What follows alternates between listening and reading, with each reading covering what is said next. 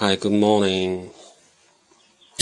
So today is Monday, and uh, currently it's uh, about uh, 10 a.m. in the morning. So I'm going to cover a little bit about uh, inflation part. So this morning I read the news. Uh, the title is uh, Yellen's first challenge: coping with too low inflation.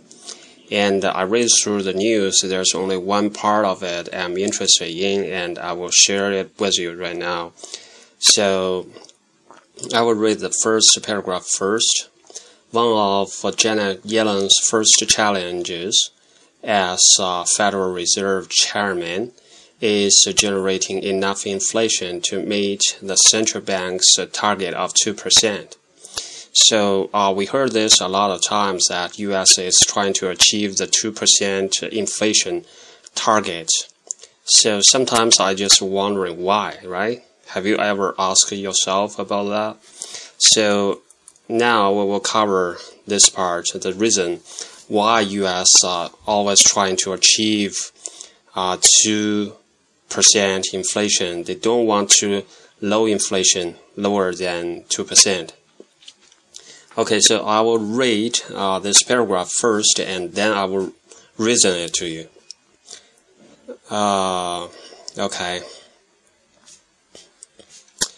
Uh, too low inflation can be a cause for the real concern because it increases the possibility a negative shock to the economy may lead to deflation Deflation 是滞胀的意思。that could cause households to delay purchases in anticipation of even lower prices and companies to postpone investment and hiring as demand for their products dries up.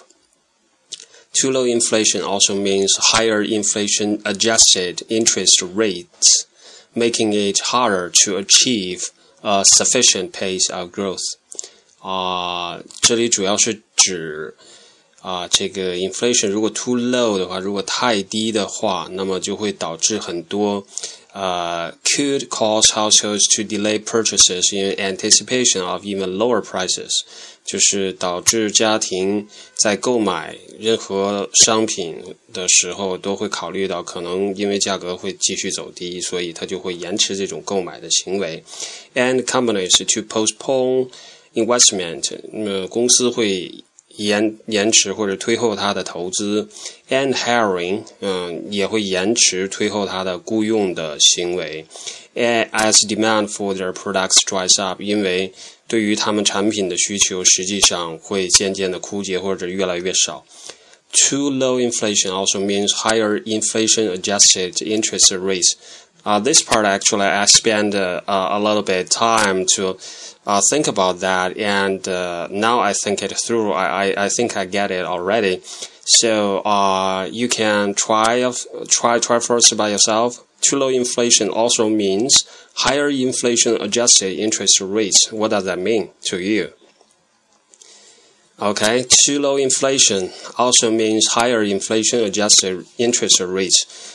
呃，inflation adjusted interest rates 就是呃，在调整通根据通胀的数字调整之后的银行的这个呃利息。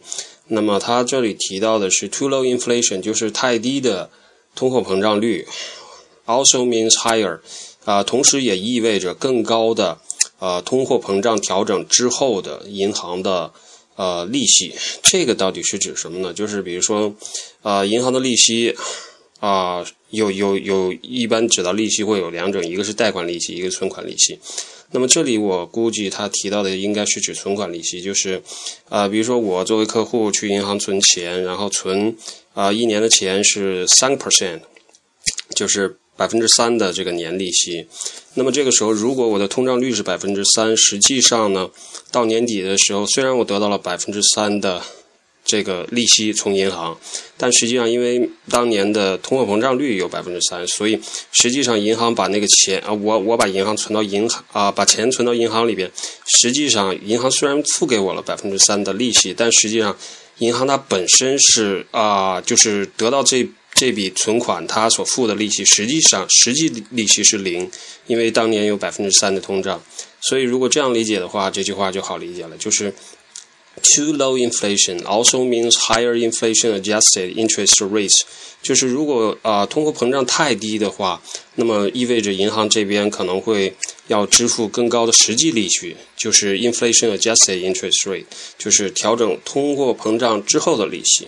啊，这样的话，举个例子来说，比如说，如果像啊美联储这边始终强调百分之二，如果它是很低的话，甚至只有百分之一，如果是这样，但是银行呢仍然要给储户百分之三的利息，那么百分之三减百分之一，这样实际上银行实际上支付给用户当年的利息是百分之二。相反，如果他们的通货膨胀率达到百分之二，那么银行实际为了得到存款，支付给用户。的所有的利息是多少呢？就是百分之三减去通货膨胀率的百分之二，它实际支付给用户只需要百分之一的利息。所以这句话这样就可以得到啊一个 reasoning。呃，too low inflation also means higher inflation-adjusted interest rates, making it harder to achieve a sufficient pace of growth. 最后一句就是，如果啊，就是通货膨胀率继续很低，然后呢，存款啊，银行为了得到贷款，又要付更高的利息给储户，那么这这种情况就会使整个的呃经济层面啊更严峻，然后更难达到啊，it's harder to achieve sufficient pace of growth，更难达到一个足够快的这样的经济的增长。Okay, this is the main part I want to cover in this news. It's mainly about inflation, especially I spent a little bit time uh, to reasoning inflation adjusted interest rates. It's quite interesting to me. Hope it's helpful to you too.